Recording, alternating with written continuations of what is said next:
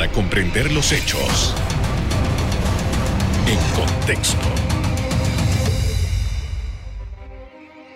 Muy buenas noches, sean todos bienvenidos y ahora para comprender las noticias las ponemos en contexto. En los próximos minutos hablaremos del alto crecimiento de las exportaciones panameñas durante la pandemia. Para ello nos acompaña Rosmer Jurado, expresidente de la Asociación Panameña de Exportadores APEX. Buenas noches. Muy buenas noches. Gracias por aceptar nuestra invitación. Queremos hablar acerca de estos números que son asombrosos, son unos números que eh, distan mucho de la realidad que hemos vivido en Panamá con la pandemia. Este año ha sido un año de una gran recuperación, ha sido un año importante. Y primero eh, tenemos cifras ya nuevas de los primeros 11 meses del año 2021. ¿Qué es lo que nos está reflejando esta estadística? Mira, la estadística nos está reflejando un crecimiento exponencial en las exportaciones, algo, algo histórico. Por primera vez en la historia, Panamá rompe la barrera de los 3 mil millones de dólares en exportación de bienes. Por supuesto, eh, apuntalado por el crecimiento en el cobre, la exportación de cobre y sus concentrados, que por supuesto le ha dado un mayor, eh, digamos, un mayor empuje al tema de la exportación de bienes. Por primera vez eh, nosotros hacemos de un año a otro, duplicamos las exportaciones de 1.572 millones que llevábamos al periodo hasta noviembre del año, pasado, del año 2020 versus 3.148 millones de dólares. Eso básicamente es una cifra de un 102% de crecimiento, pero una de las cosas muy importantes que nosotros hacemos en la, en la Asociación Panameña de Exportadores es hacer una diferenciación también, y asimismo lo está llevando también la estadística del INEC. Están llevando la estadística de cuál ha sido el crecimiento de las exportaciones como un todo y también cuáles han sido esos crecimientos de las exportaciones tradicionales que siempre había tenido nuestro país. Exacto. Hay una realidad con la, minería y hay una realidad también importante sin la minería. Y ahí también hay números favorables. ¿Cuál es la situación? Es correcto. Nosotros tuvimos un desempeño de un crecimiento de doble dígito en todo lo que sea productos de exportación, no incluyendo el cobre. Para nosotros eso es algo, es una excelente noticia. Es, el mejor, es la mejor cifra que hemos tenido en exportaciones también desde el año 2015. ¿Eso qué significa? que nosotros también estamos diversificando un poco más la exportación de bienes. ¿Qué hemos notado nosotros? Pues tradicionalmente el, banano era el, rubro número uno en exportación de Panamá, ahora pasa a un segundo lugar. Sin embargo, estamos viendo, por ejemplo, que el valor agregado, algunos otros productos de valor agregado, incluyendo el cemento, se está viendo como uno de los productos de exportación de Panamá, materiales de construcción, productos que nunca habíamos pues, eh, tenido dentro de nuestras cifras de exportación. También se está viendo que hay muchos productos elaborados también que se están, eh, se están exportando y eso es una excelente noticia. Es algo a lo que nosotros debemos apostarle, mayor valor agregado a la exportación. Quiero profundizar en eso para un poco describir lo que ha sucedido. Porque si nosotros vemos las estadísticas de años atrás, antes de 2019, antes de 2018, las exportaciones para mí habían caído pero dramáticamente. Había un problema en la exportación panameña. ¿Qué pasó en el camino? ¿Dónde estuvieron los ajustes? ¿Qué fue lo que se hizo para cambiar este panorama? Mira, lo más importante ha sido una política, digamos, eh, de Estado que ha, por primera vez en los últimos años ha visto la exportación de bienes como una manera también de traer divisa al país. Lamentablemente nosotros siempre nos han catalogado como un país de servicio y eso era lo que, a lo que le apostaba el país, a la inversión extranjera, a eh, todo lo que tenía que ver pues, con el sector logístico, el sector comercial. Panamá siempre fue un país netamente comercial eh, desde, su, desde sus inicios y básicamente lo que estamos viendo en estos momentos es cómo esa matriz económica pues, se está diversificando aún más. La ventaja que tenemos nosotros con el tema de la exportación de bienes es que tiene un derrame económico no solamente en ese eje canalero, que es el que siempre ha, digamos, eh, acaparado más del 80% del Producto Interno Bruto de nuestro país. Al empezar nosotros a tener un auge mayor en la exportación, estamos también teniendo un derrame económico en el interior del país, que tanto lo necesitamos. Eh, eso es algo que, pues, si, nosotros ponemos un poquito en contexto cuál es el impacto de, por ejemplo, la agroindustria, por ejemplo, la exportación de frutas, que es uno de los principales rubros eh, de exportación, por ejemplo, al mercado europeo. Eh, Por ejemplo, cuando vemos ese, eh, digamos, ese impacto en la economía de este, del interior del país, eh, es notorio que también todo lo que gira alrededor de la, de la producción, del, del, eje productivo panameño, también va a tener un impacto en el sector servicios del interior del país, etc. Entonces, realmente nosotros estamos eh, muy, digamos, estamos viendo con buenos ojos que por lo menos estamos creciendo en un rubro que primero que todo trae divisas al país, que trae empleomanía al país.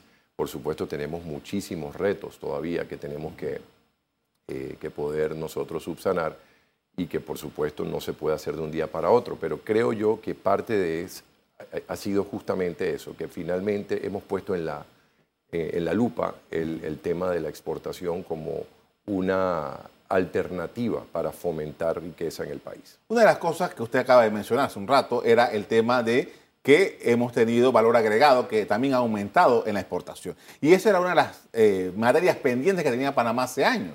Que Panamá tiene que ir hacia la elaboración de productos, más allá de vender materia prima, la elaboración de productos para la exportación, porque eso le da además, eh, crea industria y crea más eh, mano de obra. ¿Cuáles fueron esos, esos productos que han tenido esta, este buen comportamiento? Mira, nosotros, eh, volviendo al tema de la, del valor agregado, cuando, cuando hablamos de valor agregado hablamos de productos que, tienen, que sufren un proceso de transformación. Esa transformación puede ser simplemente agarrar el producto agrícola y convertirlo, empacarlo. Eso, okay. es, parte, eso es parte a lo que nosotros como, como asociación de exportadores le estamos apostando. Eso significa, por ejemplo, que tenemos productos, como le había mencionado anteriormente, productos que en vez de exportar, por ejemplo, la piña como fruta, podemos exportar piña enlatada, por ejemplo. Podemos hacer jalea de piña, podemos inclusive pues, producir, eh, en el caso del café, productos de mayor valor, productos especializados, eh, productos que, que no se pues que tienen un mayor valor para, para, digamos, el mercado internacional. Eso es muy importante porque eso nos da a nosotros, digamos, la oportunidad de también colocar el país como un país que tiene algo bueno que ofrecerle al mundo. Eh, si nosotros emulamos el concepto de lo que ha pasado con los cafés especiales, por ejemplo, y lo podemos transportar a otros rubros, nosotros podemos entonces utilizar ese camino para que Panamá nos vean a nivel internacional como una opción y no solamente como una zona libre o como una zona de comercio. Y a eso es lo que nosotros le estamos, eh, por supuesto, estamos haciendo todos nuestros mejores esfuerzos para que la industria, por ejemplo, desarrolle más.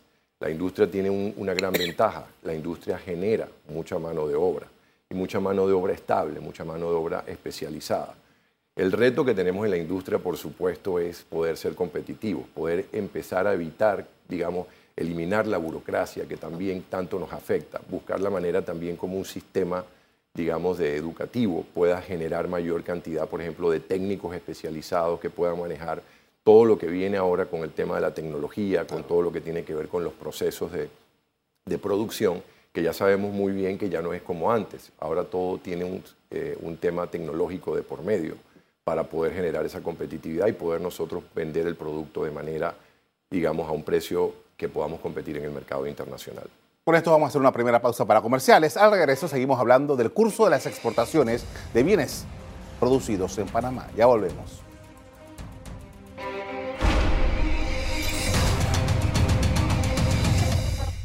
Estamos de regreso con Rosmer Jurado, expresidente de la Asociación Panameña de Exportadores, hablando sobre el desempeño de esta actividad económica. Y eh, entiendo que Estados Unidos sigue siendo el rey de, las, de los importadores del país, eh, de, las, de, los productos del país. Eh, pero ha crecido también otros países y no solamente ha crecido la cantidad de países, sino la cantidad de bienes comprados. ¿Cuál es la condición? Sí, nuevamente cuando hacemos una separación entre las exportaciones totales, que por supuesto en este momento con el cobre se, eh, se han enfocado más que todo en los países asiáticos. China se convierte en el primer, eh, digamos, eh, comprador de nuestros bienes a través, por supuesto, de esa minería metálica. Eh, en segundo lugar, por supuesto, tenemos países como Corea, como Corea del Sur, como Japón, eh, España, que son los que están en estos momentos, eh, digamos, siendo los principales clientes de, esta, de este rubro tan importante para nosotros. En el caso del resto de las exportaciones, por supuesto, siempre había habido una siempre Estados Unidos había sido nuestro principal socio comercial, en el sentido de que era el principal destino de las exportaciones. Sin embargo, por muchos años, eh, eh, en este caso los Países Bajos, anteriormente decíamos Holanda, se convirtió eh, por muchos años en el principal destino de las exportaciones. Ahora Estados Unidos nuevamente toma el primer lugar en ese, en ese resto de las exportaciones, digamos, de los demás productos, con los Países Bajos en un segundo lugar. India, por supuesto, también está allí y otros países que están, eh, digamos, eh, comprando esa, cantidad de rubros, pues que nosotros tenemos, esa oferta exportable que nosotros tenemos. Una cosa muy importante que hay que eh, destacar es que en el caso, digamos, de los productos para el, como mercado, vamos a hablar ahora en términos de mercado, el mercado europeo, la, Unión Europea, se constituye el principal destino de las exportaciones sin el cobre. Eh, luego, por supuesto, también tenemos una, una, exportación importante al mercado común centroamericano, del cual formamos parte. Y, por supuesto, la ALADI, que son el resto de los países latinoamericanos también que forman parte de ese, de ese grupo. Nosotros, cuando hacemos una estadística, digamos, de los productos, el 80% básicamente de los productos que exportamos están entrando en otros países bajo el paraguas del Tratado de Libre Comercio. Así que dentro de, ese, de esa característica, pues muchas veces hemos hablado de que los otros países se han beneficiado posiblemente más que nosotros, eh, pero bueno, nosotros, digamos, los exportadores sí estamos haciendo uso eh, de, ese, de esos tratados de libre comercio. Por supuesto, quisiéramos que fuera un poco más balanceado. Eh, hemos tenido circunstancias un poco complicadas, por ejemplo, como un país como en el caso de Costa Rica, que nos lleva a una diferencia abismal en cuanto al tema de cuánto ellos le exportan a Panamá versus lo que nosotros exportamos a Panamá. Pero, pero sí, en, el caso de Estados Unidos, en el 2021 se convirtió nuevamente en el principal destino de las exportaciones sin el cobre. Ahora, me llama la atención porque eh, eh, con esto los TLC, el 80% de lo que se está vendiendo es apalancado en los tratados de libre comercio que ha suscrito Panamá con esos países. Eh, vi la estadística, por ejemplo, me llama la atención de eh, Taiwán, que, tiene una participación, casi, si que sacamos el cobre, casi que Taiwán y China más o menos compran la misma cantidad en dinero a Panamá. eso es bajo el TLC, ese TLC con Taiwán, ¿está vigente? ¿Cómo quedó esa, relación allí? Es un poco complicado a veces porque el no tener relaciones diplomáticas, por supuesto, entorpece un poco el poder desarrollar digamos, negocios con un país. Sin embargo, el tratado, entiendo yo, que no está, eh, no está derogado. Eh, mientras no se... Y, ahora, se están aplicando las normas del En términos generales entiendo que sí, se están aplicando algunas normas. Claro, ya el volumen de exportación eh, que pudiera crecer mucho más está limitado por, por el hecho de no tener relaciones comerciales, perdón, diplomáticas con el país, con Taiwán, a, a, partir del momento en que nosotros hicimos eh, o reanudamos, digamos, las relaciones eh, con eh, China continental. ese era uno de los requerimientos, que definitivamente Panamá dejara de tener relaciones diplomáticas con Taiwán. Pero efectivamente, nosotros todavía hay, hay, exportaciones a ese, hay el café, por ejemplo, es uno de los rubros que se exporta de manera importante también a Taiwán. Ahora bien, estamos en una condición, o sea, el, el crecimiento ha sido grandísimo comparado con 2020. 2020 fue un año muy malo para todo, para todo el planeta entero. Ahora, ¿cuáles son las perspectivas que ustedes tienen de crecimiento ya un año 2021 empezando con este año 2022? las perspectivas son bastante positivas. Nosotros estamos esperando que la reactivación económica de la mayor parte de los mercados internacionales pues vaya a tener un impacto importante en Panamá. Una de las cosas que Panamá está haciendo y que está teniendo una gran ventaja es en el tema logístico. Ya sabemos muy bien lo que está sucediendo a nivel mundial con el tema logístico. Los contenedores, que por supuesto no hay disponibilidad, los barcos que se retrasan para poder llevar la mercadería a ciertos destinos, los costos de los fletes que se han aumentado de manera importante. Esas han sido para nosotros también oportunidades. ¿Por qué? Porque Panamá, por su situación geográfica, por su gran conexión marítima y conexión aérea, todavía puede tener una serie de ventajas con respecto a países que tradicionalmente han sido mucho más exportadores en volumen. Por ejemplo, nosotros podemos en estos momentos hacer reservas con las navieras para poder sacar nuestros productos y exportarlos mucho más fácilmente que un país como Argentina o Chile o Perú. Eh, incluso países vecinos como Colombia y Costa Rica tienen algunas dificultades también para poder generar, digamos, esa, esa capacidad de respuesta, que es algo que es muy importante y que nosotros en estos momentos tenemos. ¿Qué hemos percibido nosotros? Que toda esta situación, o como lo, le, denominan el gran tranque logístico mundial, ha, ha, dado a Panamá algunas oportunidades en el caso de las exportaciones. Por ejemplo, en el caso de que ven como una opción mucho mayor, mucho más rápida y eficiente el poder comprarle a Panamá productos versus otros países que tradicionalmente eran los que suministraban estos productos a los países. Hemos visto, por ejemplo, con Estados Unidos cómo nosotros hemos logrado exportar desde Panamá a diferentes destinos que le hemos ganado a Estados Unidos y a otros países por el hecho de que tenemos una ventaja logística, por, nuestra situación geográfica, por nuestra abundancia todavía, digamos, en contenedores que no tienen otros países. Y acuérdate de una, una, realidad muy, muy importante. Panamá es un país que ha sido siempre más bien un importador más que un exportador. Entonces llegan muchos contenedores que posiblemente se tienen que ir vacíos. Entonces esa oportunidad de nosotros utilizar esos contenedores para poder exportar productos está allí. Otro tema importante que nosotros también hemos discutido y esperamos que en algún momento las políticas de Estado se vayan enfocando hacia eso, es emular, por ejemplo, los modelos de negocio que ha utilizado países. Y nuevamente utilizo el ejemplo de los Países Bajos cómo ha utilizado el puerto, por ejemplo, de Rotterdam para poder generar negocios de valor agregado dentro del mismo, del mismo puerto. Eh, por ejemplo, ellos han tenido eh, un gran auge en la exportación de alimentos. Es, es, un país mucho más pequeño que Panamá, pero que actualmente es uno de los principales exportadores de bienes y sobre todo de productos agroindustriales a nivel mundial. Entonces, ¿qué significa eso? Que nosotros pudiéramos evaluar a Panamá utilizando más o menos ese mismo concepto que tiene Holanda de poder traer a Panamá productos, materias primas, darle valor agregado en Panamá y utilizar entonces nuestro, eh, digamos, nuestro eje canalero también para darle mayor valor agregado a esos productos y exportarlos a diferentes destinos, Asia, eh, Suramérica, Europa, etc. Eso lo han denominado en algunos, eh, en algunos foros como el hub de alimentos de Panamá. Ojalá pudiéramos nosotros desarrollarlo porque para nosotros sería una excelente oportunidad. No vamos a poder producir todo, pero podemos utilizar también, eh, digamos, los insumos de la región y nosotros acá hacer lo que lo exportamos a los países. Vamos a profundizar en esto después del cambio comercial. Al regreso seguimos conversando sobre las perspectivas de las exportaciones panameñas. Ya volvemos.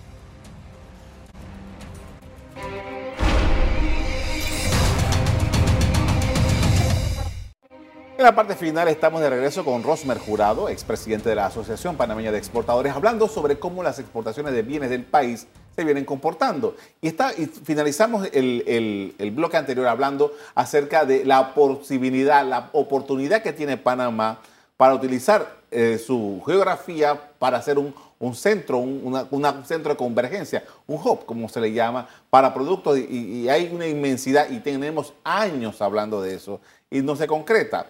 ¿Por qué?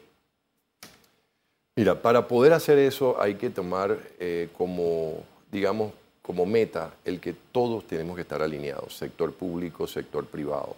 A nivel gubernamental tenemos que tener siempre una congruencia entre lo, entre lo que son, digamos, las leyes de un, de un ministerio con otro. O sea, tenemos que trabajar de forma unificada. Eso es algo que nosotros consideramos que ha sido uno de los grandes, digamos, eh, problemas para poder fomentar eh, que el bien común prevalezca sobre los individuos, sobre los individuales o sobre los grupos.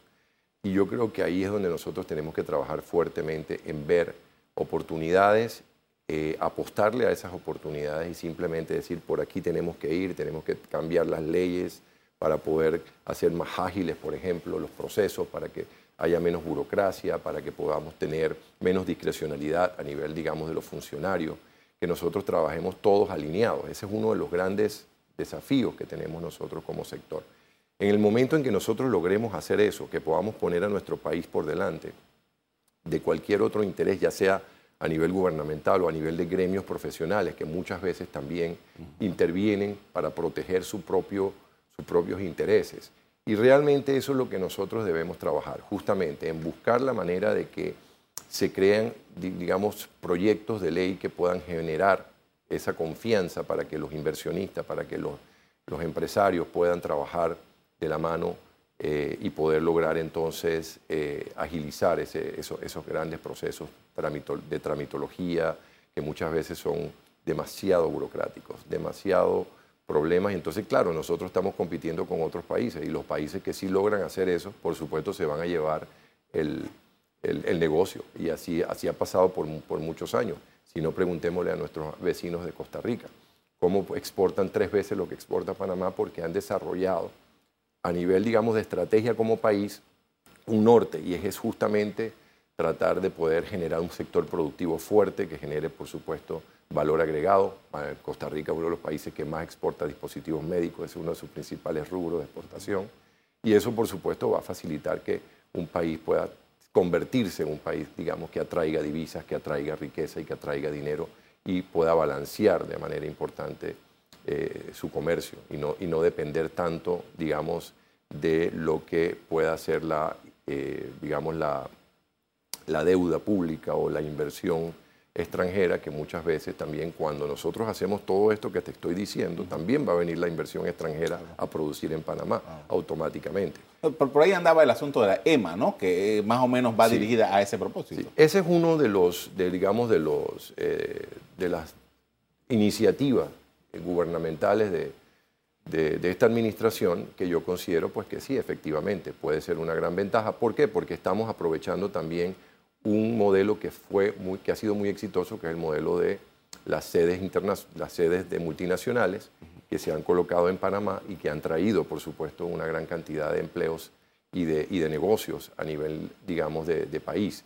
Y lo importante es que cuando uno crea las condiciones para que la inversión venga a producir en Panamá, estamos automáticamente generando empleos, estamos automáticamente dándole por supuesto, un efecto multiplicador al resto de, las, de los sectores, ejemplo, servicios, ejemplo, entretenimiento, inclusive turismo.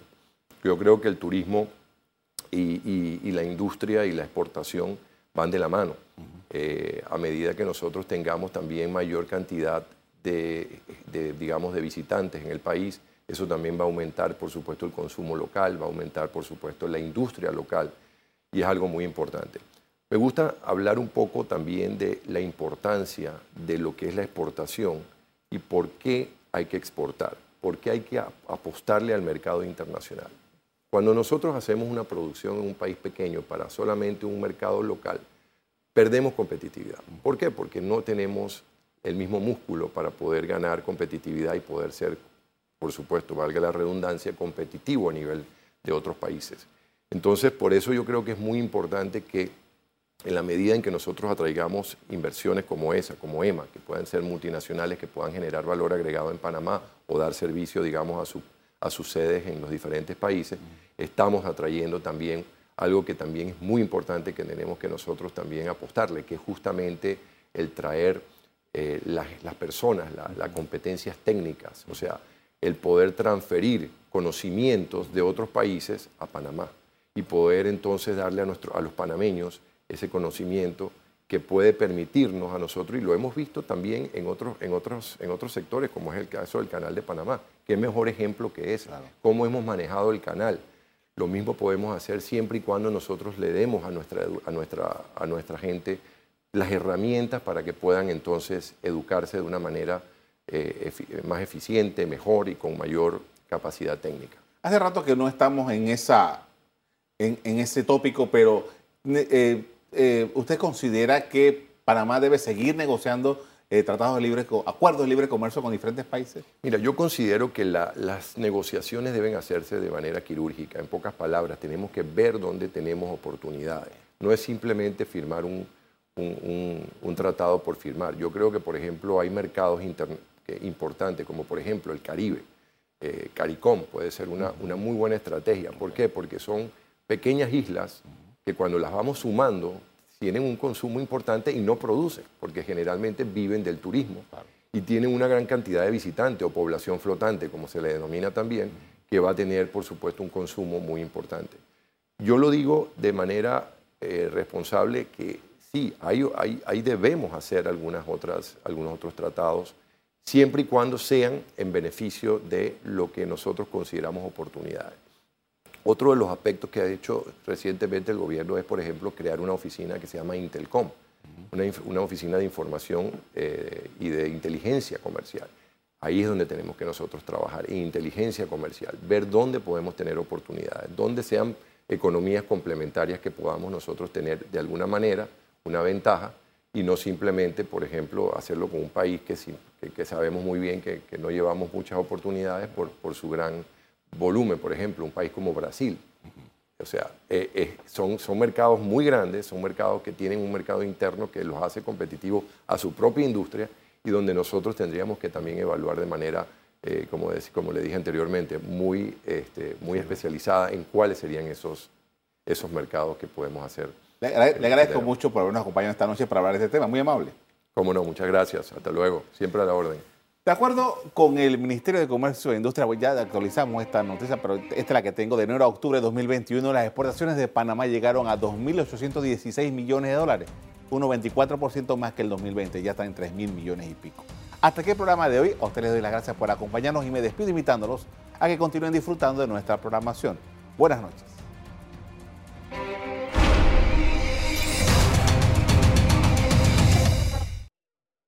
Revive este programa entrando al canal 1 de BOD de Tigo.